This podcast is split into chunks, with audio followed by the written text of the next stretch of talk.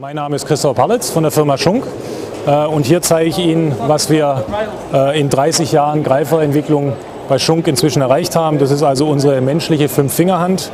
Äh, wir haben insgesamt neun Motoren in der Hand selber verbaut ähm, und die steuern eine Vielzahl von unterschiedlichen Achsen an, sodass wir beispielsweise einen Motor haben, der alle drei Achsen des kleinen Fingers einrollt.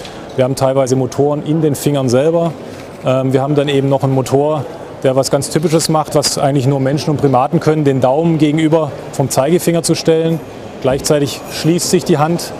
Ähm, wir haben dann noch einen Freiheitsgrad, um alle Finger zusammen zu spreizen, sodass wir insgesamt eben mit diesen Nein-Motoren ähm, zum Beispiel das komplette menschliche äh, Buchstabier, Fingerbuchstabieralphabet nachbilden können.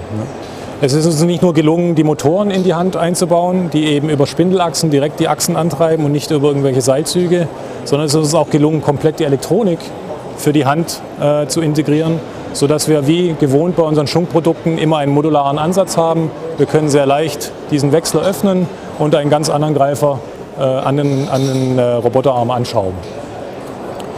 Die Hand gibt es dann sowohl in linker als auch in rechter Ausführung. Ähm, wir werden eine kleine Serie auflegen, äh, aber dieses Produkt ist natürlich rein für, für Forschung und Entwicklungszwecke gedacht. Äh, wir sind im Moment noch nicht so weit, dass sowas eben industriell eingesetzt werden können. Aber wir wollen eben heute schon Komponenten und Hände für die Forschung zur Verfügung stellen, sodass wir in 10 oder 15 Jahren eben auch schon die Software und die Technologien haben, um solche Hände irgendwann mal auch industriell einsetzen zu können.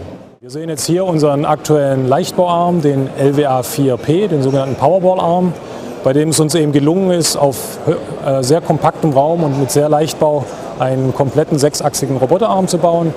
Ähm, der Roboter besteht eigentlich aus drei individuellen Modulen.